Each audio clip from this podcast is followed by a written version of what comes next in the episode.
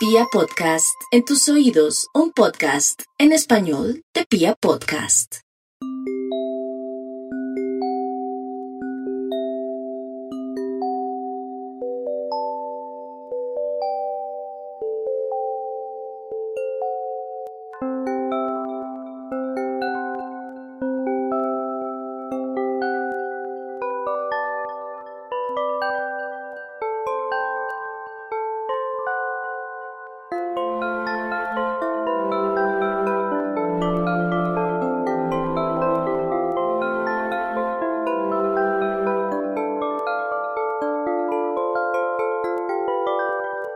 Los primeros contactos con la realidad, más allá de los de nuestros padres y familiares, en efecto, se dan a través de los juguetes. Figuras raras, coloridas, divertidas, que nos enseñan a explorar el mundo. A través de ellos aprendemos a manejar nuestro propio tacto, a manejar incluso nuestro gusto, nuestro olfato y por supuesto nuestra vista estimulada por estos juguetes diseñados justamente para enseñarnos el mundo de manera didáctica. Nos acostumbramos a manipularlos, nos acostumbramos a jugar con ellos, a divertirnos y a entender dónde estamos, qué nos rodea y qué es lo que somos. Los juguetes son parte fundamental de nuestra vida, son parte fundamental de cómo nos entendemos y de cómo, posteriormente, vamos a entender a los demás. Conforme el tiempo va pasando, los juguetes comienzan a adoptar otro rol en nuestras vidas. Dejan de adoptar estas figuras llamativas para convertirse en representaciones de lo que admiramos, de lo que queremos ser y de lo que nos gusta. Seguimos creciendo y los juguetes siguen transformándose. Pasan de ser representaciones de cosas que nos agradan para convertirse en elementos de distracción. Y entonces, conforme nos estamos volviendo adolescentes y más adelante adultos, los juguetes dejan de ser protagonistas o por lo menos en esa noción infantil que queremos tener acerca de ellos. Los juguetes comienzan a ser otras cosas, comienzan a ser herramientas, comienzan a ser personas. Bienvenidos a la tercera entrega de la tercera temporada de Serialmente. Hoy más que nunca, un podcast con contenido muy gráfico. I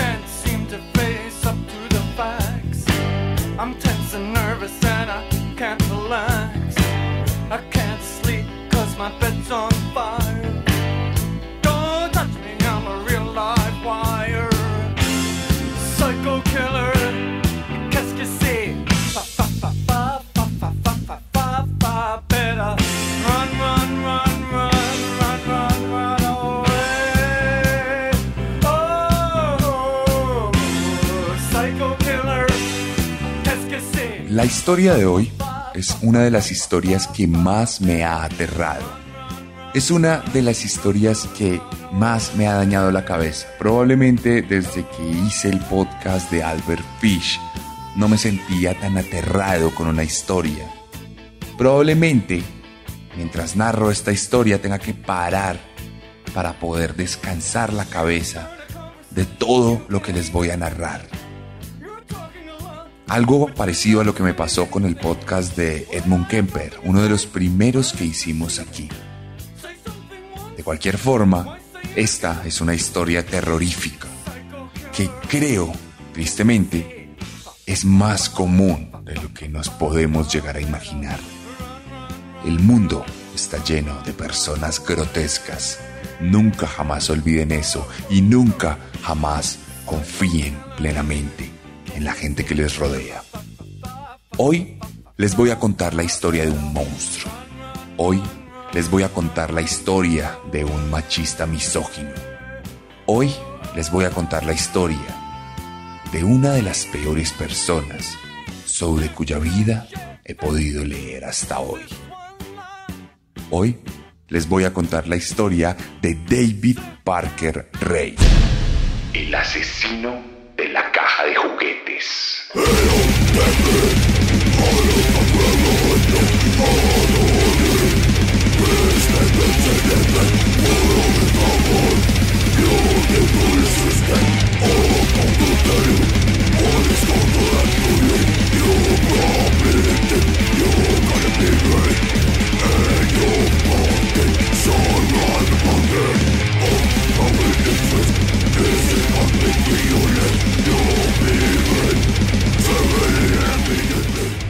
Con una canción totalmente agresiva y totalmente vehemente. Empezamos esta historia porque es una historia igualmente vehemente.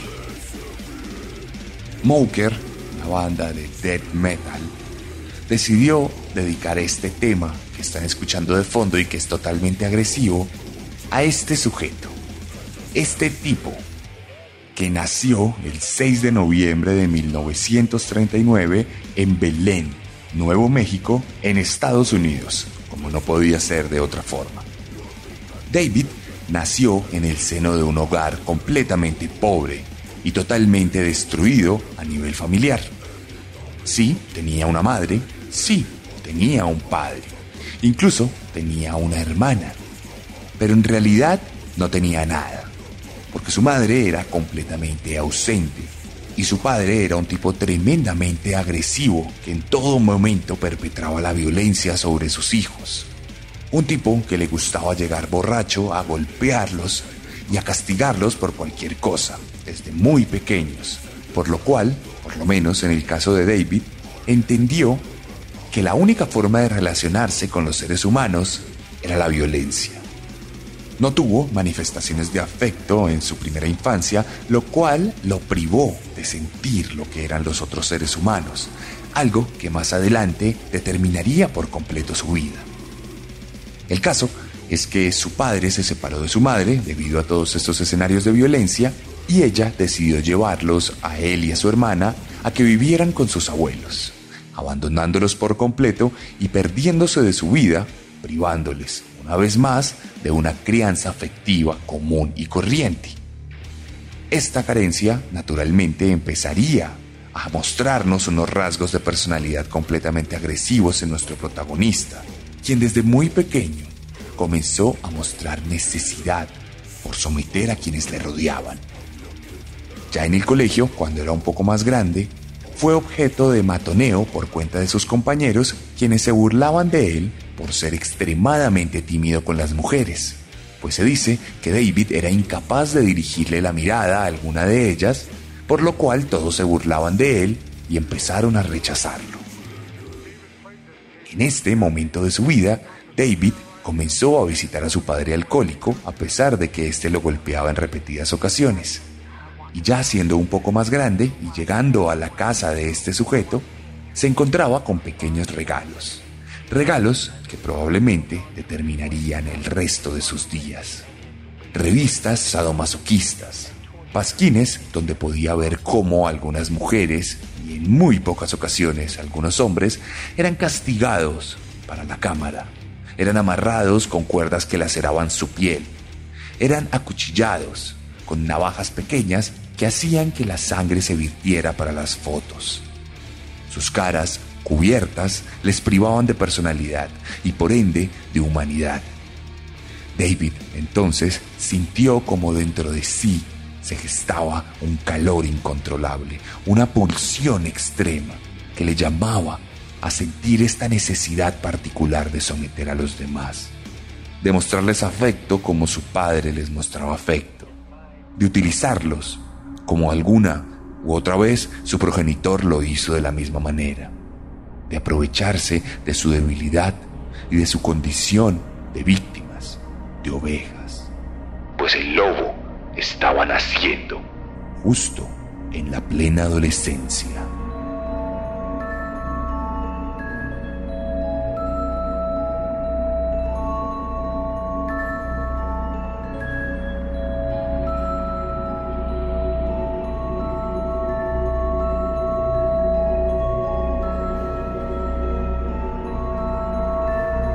Cerca al final de su participación en la escuela del pueblo donde vivía, Rey empezó a tener fantasías recurrentes sobre el sadomasoquismo. Y antes que nada, y antes de que continúe este capítulo, no quiero decir que de ninguna u otra manera el sadomasoquismo en sí mismo sea algo malo. Entendemos que es una suerte de filia, una suerte de obsesión sexual, de gusto particular que muchas personas pueden llegar a tener, y está bien, siempre y cuando juguemos con los límites del consenso. Está bien si quieres practicar bondage o cualquier otro tipo de tema violento en la cama con tu pareja, siempre y cuando haya un límite, una palabra clave o algo que impida que tengas algún tipo de ultraje con tu pareja. Está bien, siempre y cuando haya consenso. Algo que evidentemente no existía en la vida de nuestro protagonista, quien desde pequeño, desde esta época de su vida, comenzó a pintar de muchas maneras lo que quería hacerle a las mujeres de la escuela. Comenzó a coleccionar fotos de bondage y comenzó a familiarizarse con todo este mundo, pero desde el punto más violento, pues no soñaba con tener una pareja para realizar estos actos, sino que soñaba con poder raptar mujeres y poderlas llevar a un lugar a hacerles todo esto independientemente si ellas lo permitían o no.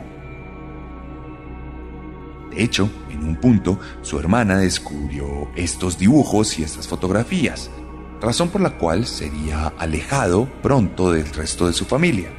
Momento exacto en el que acabaría su escuela y se enlistaría en el ejército donde aprendería a ser mecánico. Aprendería sobre automóviles de distinto tipo y distinta gama. Trabajaría en el ejército como mecánico y el resto de su vida lo haría también ocasionalmente pues nunca tendría trabajos completamente estables, sería despedido constantemente de todos los lugares y no lograría forjar una carrera profesional. Algo típico de la mayoría de los asesinos seriales de los que hemos hablado aquí en Serialmente. Esto, de cualquier forma, no le impediría comenzar a gestar sus fantasías y a invertir la mayor parte del dinero que ganaba por cuenta de sus trabajos. El hombre, desde muy pequeño, comenzaría a gestar todo lo que se le vendría delante.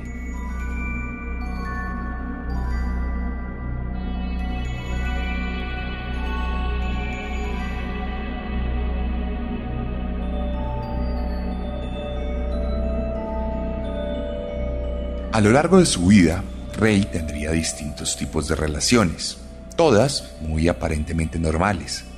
Llegaría a casarse cuatro veces durante más de 30 años y tendría dos hijas, dos mujeres que lo acompañarían de una u otra forma el resto de su vida. Recordemos que este hombre nació en 1939 y que su vida se extendió lentamente a través de los años. Estamos hablando de los 60 y estamos viendo a un veterano del ejército que tuvo una baja completamente honrosa de las Fuerzas Armadas y a un hombre que rebuscaba la vida en los talleres de Estados Unidos. Y sin embargo, no sabemos nada más de él, pues era una persona completamente invisible a los ojos de cualquier autoridad, a los ojos de cualquier testigo. Estamos hablando de un don nadie, de una persona completamente normal, irrelevante, de la cual nadie sabía mucho porque no mostraba tampoco demasiado. Y entonces, por esta misma razón, tenemos que saltarnos casi medio siglo en nuestra historia para llegar un poco al desenlace de ella y luego volver para atrás y revisarla de otra manera. Nos vamos al año 1999.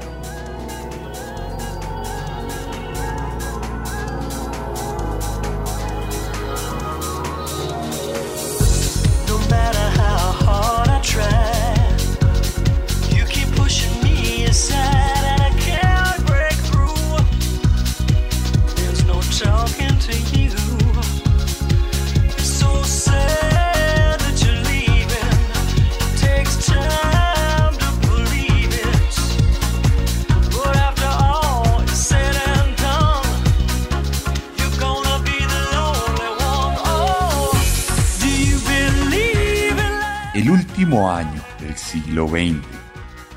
El último año de ese siglo lleno de muerte, lleno de destrucción y lleno de dolor, tal como lo pudimos ver en nuestra anterior temporada de Serialmente o en muchos capítulos de Un Día de Furia. En la radio sonaba Believe de Cher, la canción número uno de la lista Billboard, la canción más famosa de 1999 que por aquel entonces sonó en todos lados. Y en ese estacionamiento estaba sonando, aquel 22 de marzo de 1999, el momento y el día preciso en el que Cynthia Vigil, una de las víctimas de nuestro protagonista, sería abordada por un policía con unas gafas y con un bigote, que inmediato la acusaría de ser una prostituta. Recordemos que la prostitución está prohibida en Estados Unidos, por lo cual en muchas ocasiones los policías tienen la potestad de revictimizar a estas mujeres y aprovecharse de su situación.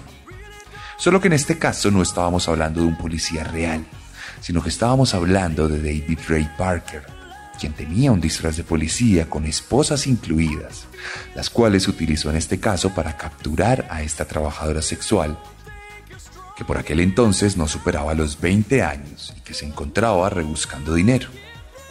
La mujer fue esposada y acusada de ejercer la prostitución, razón por la cual fue llevada a la parte trasera del auto del protagonista, quien más adelante se la llevó a un lugar desolado, la golpeó y luego cuando ella volvió a recobrar el conocimiento, se encontró dentro de una cabina que parecía ser la materialización de las peores pesadillas de cualquier mujer en la historia de la humanidad.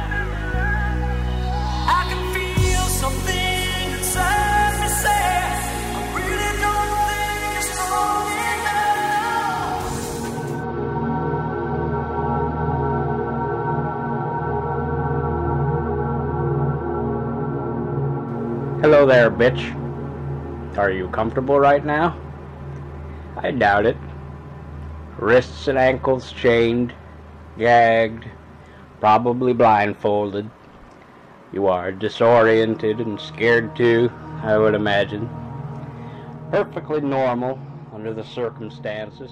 Cuando Cynthia abrió los ojos, se encontró a un hombre, el mismo policía, que la miró en silencio que le pidió además que se callara cuando ésta empezó a gritar, y le puso una reproductora de cassette.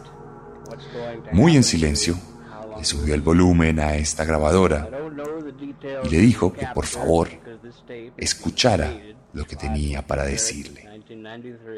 A continuación, se empezó a reproducir un mensaje de 50 minutos, grabado por el mismísimo David Ray Parker. Un mensaje que puede ser encontrado en su totalidad en Internet, escrito o reproducido por la misma voz del hombre en YouTube. Sin embargo, aquí les voy a poner algunos apartes. Se los voy a traducir y se los voy a narrar con mi voz. Antes que nada, les quiero decir que estos son los apartes menos grotescos, menos gráficos, menos violentos y menos repulsivos de los 50 minutos. Puede que escuchen algunas cosas muy fuertes. Puede que quieran parar el podcast en este momento.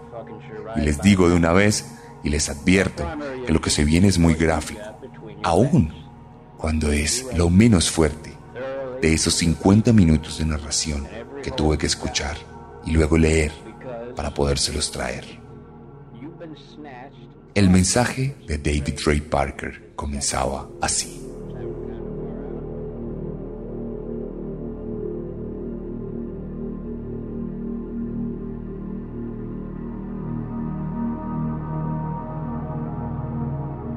Hola, zorra. ¿Estás cómoda en este momento? Lo dudo. Tienes los tobillos y las muñecas encadenadas, amarradas. Probablemente te tapé los ojos. Estás desorientada y asustada, además, me imagino. Algo perfectamente normal en medio de estas circunstancias. Por un momento te voy pongas y que escuches esta cinta que tengo para ti. Es muy importante para la situación en la que estás. Te voy a contar en detalle por qué has sido secuestrada, qué es lo que te va a pasar y cuánto tiempo va a durar.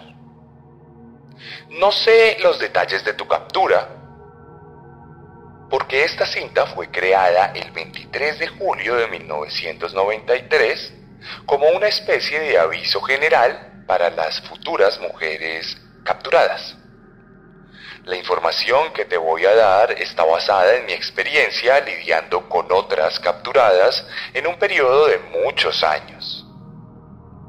Si en algún futuro tengo que cambiar alguna cosa grande en estos procedimientos, eh, voy a cambiar también la cinta. Ahora, cambiando de tema, es obvio que tú estás aquí en contra de tu voluntad, totalmente indefensa y sin ninguna idea de dónde estás. Además, no sabes qué te va a pasar. Estás muy molesta o muy asustada. Estoy seguro que de hecho ya intentaste soltarte de tus muñecas y tus tobillos. Y yo sé que no puedes hacerlo. Ahora, tú estás simplemente esperando a ver qué va a pasar en este momento. De hecho, creo que estás pensando que vas a ser violada. Y te aseguro que así va a ser. Nuestro primer interés en este momento es lo que tienes entre tus piernas. Vas a ser violada muy fuerte y muy repetidamente en cada uno de los agujeros que tienes. Porque básicamente tú has sido capturada y traída aquí para ser usada como esclava sexual. Suena un poco loco, ¿no? Mm, bueno, yo sé que puede ser raro, pero la verdad es que lo hacemos todo el tiempo. Esto va a requerir mucha cooperación de tu parte. Y a ti no te va a gustar absolutamente nada. Pero a mí no me importa ni cinco eso. No es como si tú tuvieras alguna elección sobre este asunto. Tú has sido tomada por la fuerza y tú vas a ser retenida y utilizada por la fuerza. Quiero dejarte en claro que vas a ser amarrada y dejada desnuda como un animal. Vas a ser usada y abusada cada vez que nosotros queramos usarte y abusarte de la manera en que nosotros queramos hacerlo. Y tú vas a empezar a acostumbrarte a eso, porque tú vas a estar aquí y vas a ser usada hasta que nos cansemos de ti y nos cansemos de jugar contigo. Y la verdad es que eventualmente en uno o dos meses, de pronto tres, nos vamos a cansar de ti. No es el gran caso. Mi señora y amiga y yo hemos tenido esclavas sexuales por años.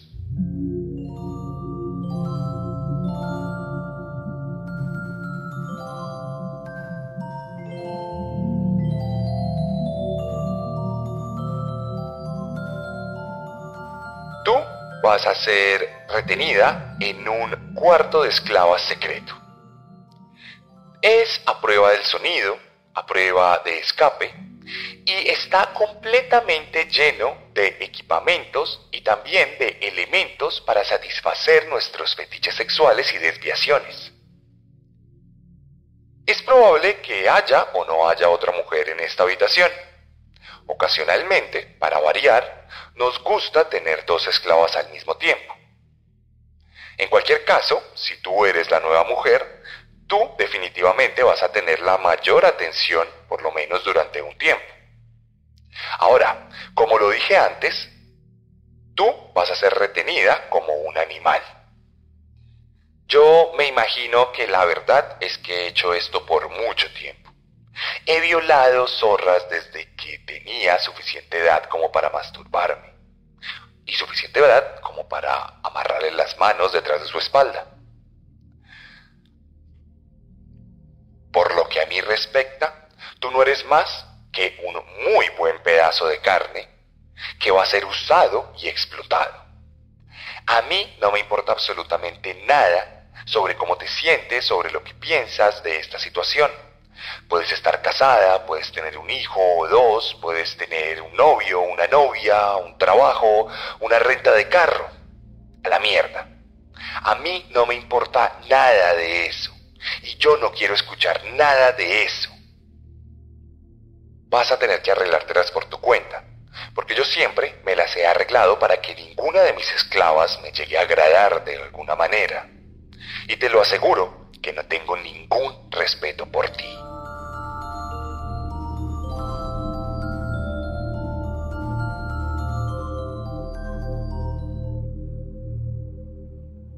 Secuestramos a unas cuatro o cinco mujeres diferentes cada año, dependiendo de las necesidades que tenemos. A veces también corren por cuenta de encuentros accidentales. La verdad es que somos depredadores. Siempre estamos buscando. A veces nos topamos con una cosita deliciosa chiquita que está totalmente quebrada caminando por la acera caminando, puede ser también montando bicicleta o trotando. Cualquier vez que se nos presenta una oportunidad de estas y no es muy riesgoso, la tomamos. Incluso si ya tenemos alguna otra esclava en nuestro cuarto. La variedad es definitivamente el placer de la vida. Ahora, estoy seguro que tú eres un gran pedazo de trasero y vas a ser muy divertida para nosotros, para que podamos jugar contigo. Pero la verdad es que eventualmente nos vamos a aburrir de ti. Si yo hubiera matado a todas las zorras que he secuestrado, habría cuerpos por todo el país. Además, la verdad es que no me gusta matar a una chica, a no ser que sea absolutamente necesario. Así que he desarrollado un método más seguro para deshacerme de ti. He tenido muchos años y muchas zorras para practicar este nuevo método. Así que la verdad es que me he vuelto muy bueno en él. Y también lo disfruto. Me gustan los juegos mentales. Cuando terminemos contigo, te vamos a drogar mucho. Pero mucho. Te vamos a drogar demasiado. Con una combinación de pentodal sódico y pentobarbital. Ambas son sustancias hipnóticas que te van a hacer extremadamente susceptible a la hipnosis, a la autohipnosis o a la sugestión hipnótica. Te vamos a tener drogada un par de días mientras juego con tu mente. Y cuando logre lavarte el cerebro, no te vas a acordar de absolutamente nada de esta aventura. No te vas a acordar de este lugar no vas a recordarnos a nosotros y no vas a recordar lo que te pasó aquí. De hecho, tampoco va a haber ninguna evidencia de ADN, porque te vamos a bañar muy bien y te vamos a bañar esos dos agujeritos que tienes entre esas piernas. Vas a estar vestida, sedada, y vas a caminar nuevamente por alguna ruta del país, totalmente golpeada, un poco lastimada, pero nada grave que no vaya a sanarse en una semana o dos. La idea de que te vamos a lavar el cerebro te puede parecer descabellada, pero la verdad es que lo hemos hecho por mucho tiempo y funciona. Y la verdad también, todo se ha dicho, es que es el mal menor entre los dos males posibles. Estoy seguro que tú preferirías eso, porque la otra opción sería estrangularte o cortar tu garganta, como lo he hecho en otras ocasiones.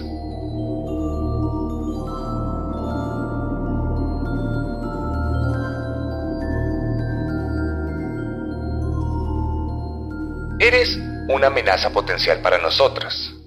Y la verdad es que te vamos a tratar como tal. En muchas ocasiones, otras zorras me han dicho que ellas harían lo que sea por mí, que harían lo que yo les pidiera, con tal de que les quitara las cadenas. Incluso me han ofrecido mucho dinero como recompensa para que las suelte. Y también tuve otras que me afirmaron que les encantaba lo que les hacía. Pero a mí me encanta usar las cadenas. El dinero no es importante para mí. Y los masoquistas somos muy raros. Me pregunto cuál va a ser tu excusa, cuál va a ser tu treta. La verdad, no va a ser algo que no haya escuchado antes. Te lo apuesto. Eh, pero bueno, cambiemos de tema. Cambiemos de tema. Tú ya sabes que la mayor parte del tiempo vas a ser retenida en esta habitación. Pero de vez en cuando nos gusta llevarnos a nuestras esclavas a nuestra habitación. Encadenadas, por supuesto. De hecho, también tenemos un par de amigos muy cercanos con los cuales nos gusta hacer unas fiesticas de vez en cuando.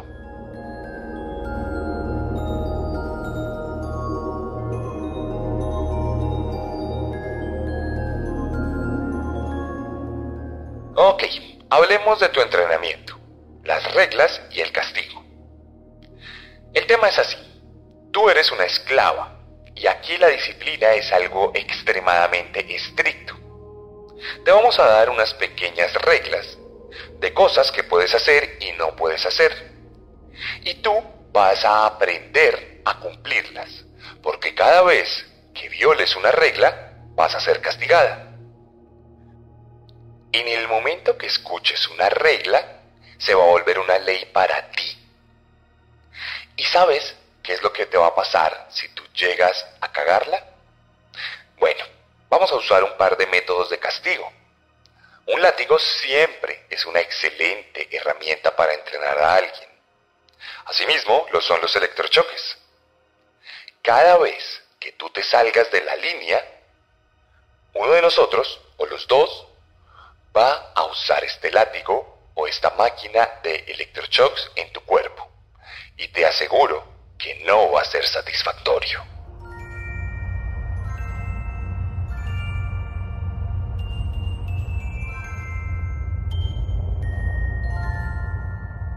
La cosa es que necesitas ser muy dócil. No estás en una posición de ser algo distinto a eso. Hemos hecho esto tantas veces que sabemos exactamente cómo nos gustan las cosas aquí con nuestras esclavas. No nos gusta brutalizar una chica gratuitamente. Si no nos das ningún problema, no te vamos a hacer ningún daño innecesario más allá de nuestra satisfacción sexual. Inicialmente, cuando tenemos una chica nueva en nuestro lugar de juguetes, somos como un niño con un nuevo juguete, justamente. Eres fresca y excitante y vamos a gastar mucho tiempo jugando contigo. Sin embargo, luego, las cosas van a cambiar y se van a volver un poquito más rutinarias.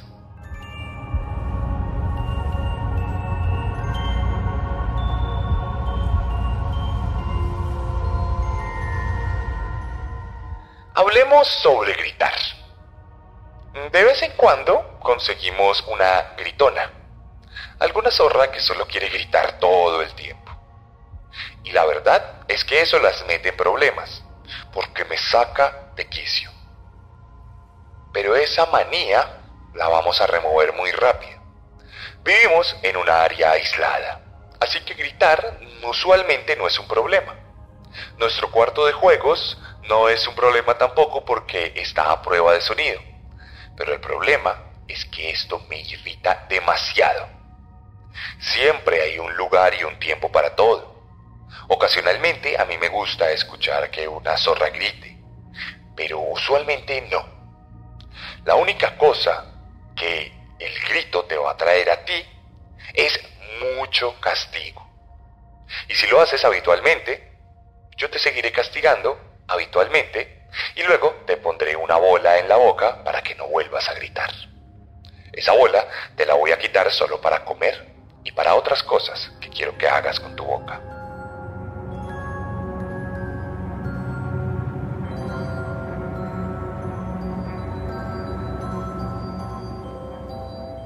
Todas las chicas son diferentes.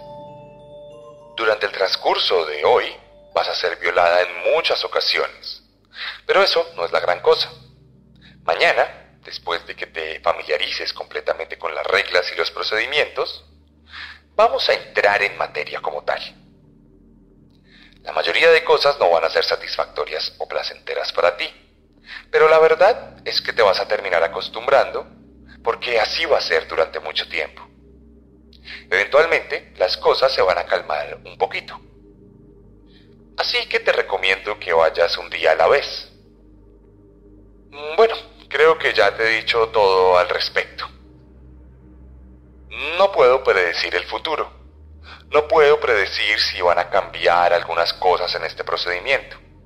Pero esta cinta está siendo reproducida para ti lo cual quiere decir que sigue siendo razonablemente adecuada para la situación. Y yo solo te puedo dar un consejo. Sé inteligente y sé una sobreviviente. No grites, no hables sin mi permiso. Sé muy callada, sé muy dócil y obediente. Y por amor a Dios, muestra el respeto que merecemos. Ten un buen día.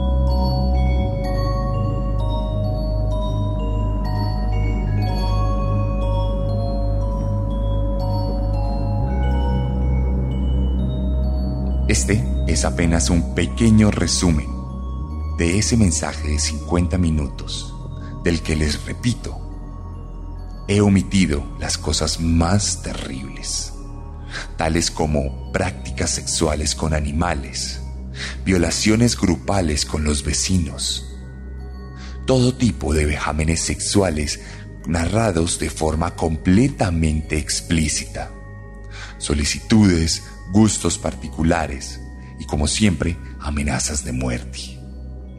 Todo esto fue lo que Cynthia Vigil escuchó aquel 22 de marzo de 1999.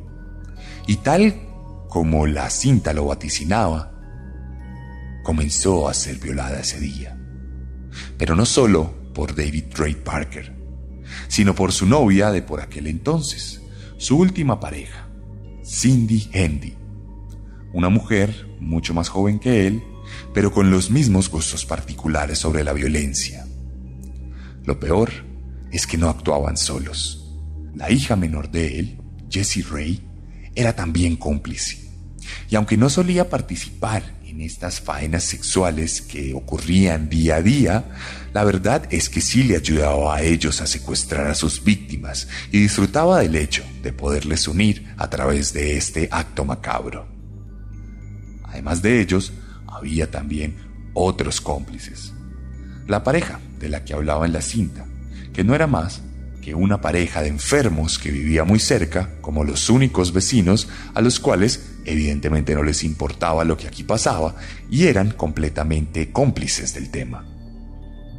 De hecho, según las narrativas que se nos dieron a conocer más adelante, se dice que este vecino, llamado Dennis Roy Jancy, fue uno de los cómplices en uno de los asesinatos que se llevó a cabo, pues le pidió explícitamente a nuestro protagonista que secuestrara a su exnovia, a la cual torturaron y violaron en grupo durante varios días, hasta que luego, con el permiso de nuestro protagonista, John C. lo que hizo fue estrangular a su exmujer. Como estas, muchas historias comenzaron a salir a la luz se sabe que durante 50 años David Ray Parker secuestró a decenas y decenas de mujeres, probablemente cientos de ellas. Pues si hacemos cuentas, en un promedio de 4 o 5 mujeres al año durante 50 años, estamos hablando de 250 mujeres, de las cuales se cree 60 fueron asesinadas pero ¿qué pasa? No tenemos confirmación de estas mujeres, pues sus cuerpos nunca aparecieron, razón por la cual Los policías jamás se molestaron en buscar a este asesino y psicópata tremendo. Un hombre que durante 50 años pudo actuar a sus anchas, pudo torturar mujeres y que tuvo el tiempo y la dedicación de montar un tráiler convertido en un cuarto de juegos con un costo invertido de más de 100 mil dólares en el que había una mesa central de ginecología, una serie de herramientas de distintos tipos, dildos de todos los tamaños, elementos para motivar a sus perros a que montaran a las mujeres, y todo tipo de herramientas que serían utilizadas para hacer daño. Adicional a esto, en el techo del tráiler había un espejo. Así que las mujeres, captivas y amarradas, tenían que ser obligadas a ver desde tercera persona lo que les estaba pasando. La imagen de su propio cuerpo siendo pulverizado por un monstruo y por su pareja igualmente grotesca. No sabemos a ciencia exacta cuántas mujeres fueron víctimas, pero sí pudimos descubrir a este asesino gracias a que tres días después de ser capturada, Cynthia Vigil logró escapar. Un día, David fue a comprar algunas cosas al pueblo y mientras tanto su pareja salió a atender la llamada de alguien dejando descuidadamente las llaves encima de una mesa dentro del cuarto. Estas llaves fueron utilizadas por la víctima para poderse soltar de los tobillos, de los brazos y sobre todo de la cadena que tenía amarrada en la garganta, quedándole así solo un collar metálico que originalmente era para un perro. Cuando la mujer se soltó, Justo en ese momento su victimaria entró al lugar y comenzó una lucha desenfrenada que terminó con la victimaria herida, pues la víctima logró tomar un picahielo y atestarlo en la garganta de la mujer, logrando así escapar y corriendo por todas las montañas y el bosque aledaño, totalmente desnuda, solo con ese collar en la garganta. Afortunadamente, si se puede decir, Cintia tuvo la suerte de encontrar a unos vecinos, no estos vecinos asesinos que eran cómplices, sino otros que inmediatamente se preocuparon por ella, la atendieron al verla completamente aruñada, llena de cortes, de hematomas, de todo tipo de vejámenes. Y entonces la policía inmediatamente la atendió. Escuchó su versión y fue de ipso facto al lugar de los hechos para descubrir este carro, este tráiler completamente monstruoso, el cual van a poder ver en mi publicación de Instagram. Allí, en el mismo momento en que la policía llegó, David Ray Parker y su novia y su hija y su vecino fueron capturados por las autoridades y llevados al estrado a afrontar un juicio rápido y lleno de pruebas. La verdad estaba por salir a la luz.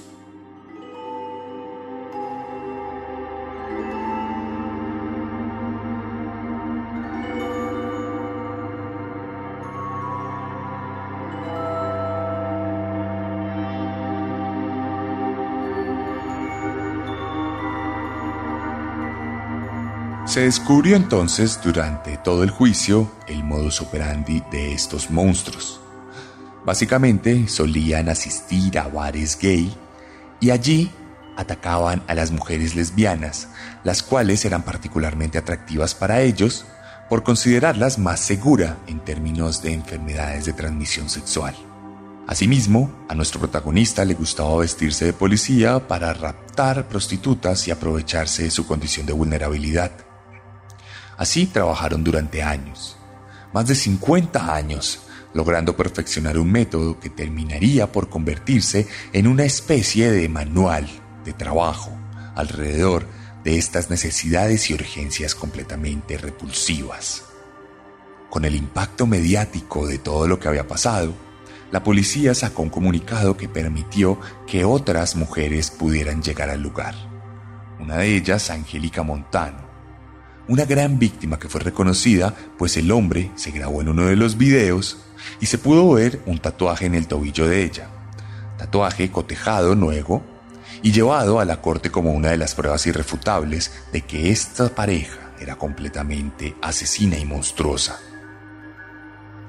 Sin embargo, y nuevamente, no pudo ser comprobado ningún asesinato, no en el estrado, aunque sí era algo que claramente había ocurrido pues otra de las víctimas que logró llegar al lugar, la cual respondía al nombre de Killy Van Cleef o Killy Garrett, pudo contar su propia experiencia. Tal como lo decía en la cinta, fue drogada justo después de haber sido completamente vapuleada, pero su mente no pudo ser lavada como en otros casos, razón por la cual nuestro protagonista tomó un cuchillo y la degolló. Con tan buena suerte para ella que cuando fue tirada al lado de una carretera, no murió, sino que fue rescatada por otras personas que trataron sus heridas y lograron salvarle la garganta.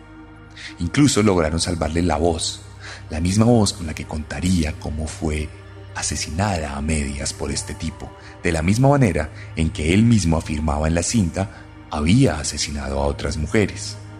Aquí el juicio toma un entorno mucho más distinto, porque resulta que la pareja, Cindy Haley, accedió a testificar en contra de Rey, razón por la cual se comprobó, por lo menos desde el testimonio de ella, que 14 mujeres habían sido asesinadas, algunas estranguladas y otras degolladas, siempre en función de salvar el propio pellejo.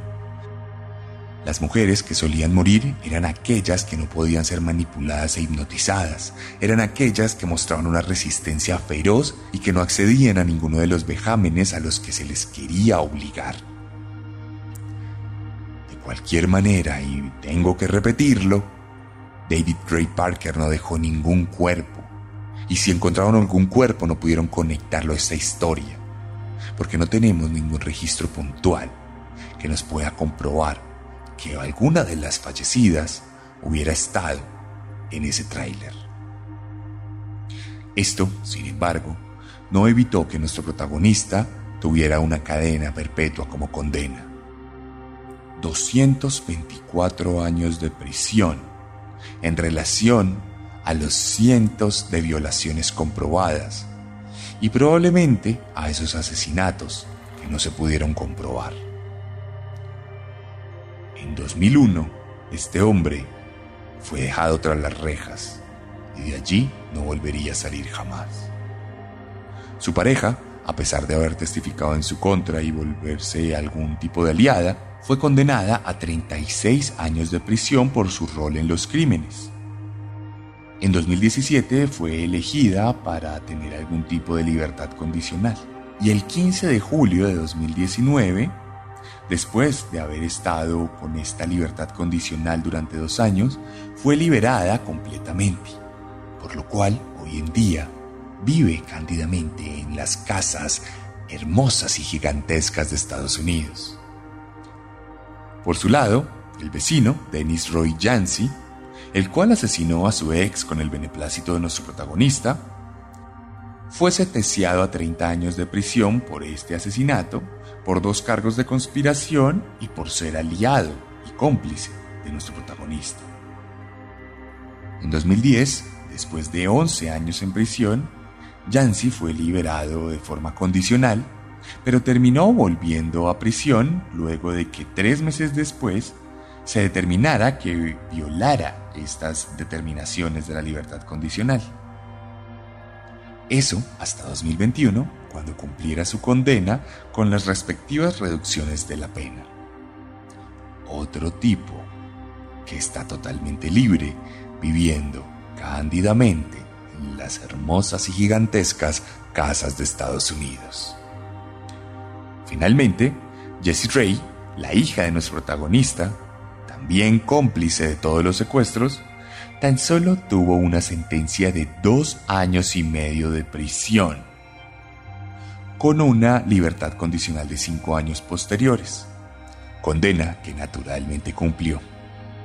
Esta mujer hoy en día debe tener alrededor de 47 años y de seguro vive muy tranquilamente en las cándidas y gigantescas casas de los Estados Unidos. Por su lado, David Ray Parker tan solo cumplió un año de su condena pues el 28 de mayo de 2002 moriría por cuenta de un ataque cardíaco que se cobraría su vida cuando tenía tan solo 62 años.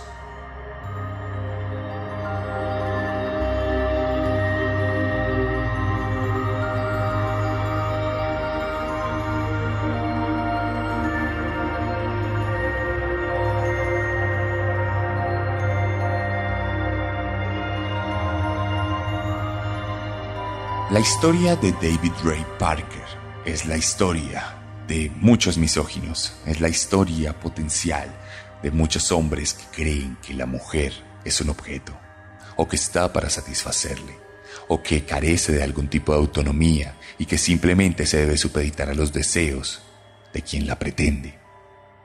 David Parker Ray es un monstruo absoluto, pero es un monstruo absoluto, producto del establecimiento, producto de la sociedad misma, producto de esas ideas preconcebidas, de apatía y de psicopatía colectiva que no concibe a nuestros semejantes como seres humanos iguales, con los mismos derechos, con el mismo criterio y con la misma autonomía.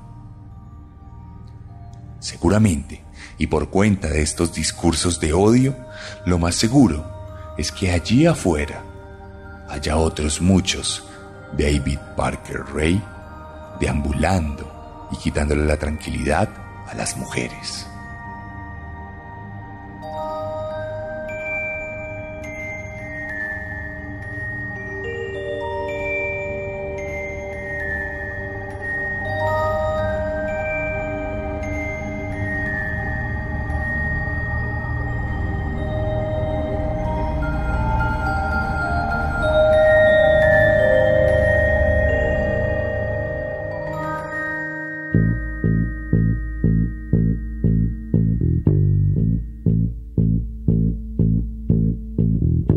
Esta fue la historia de David Parker Ray. Nuestra tercera entrega en esta tercera temporada de Serialmente, a petición del público. Recuerden que la mejor manera de ayudarnos es compartiendo este podcast. Recomiéndenselo a sus conocidos, a sus amigos, a cualquier persona, porque así podemos llegar a más gente y vamos a crecer en la comunidad serial y vamos a seguir haciendo estos podcasts. Otra forma de apoyarnos es simplemente leyendo alguno de mis libros.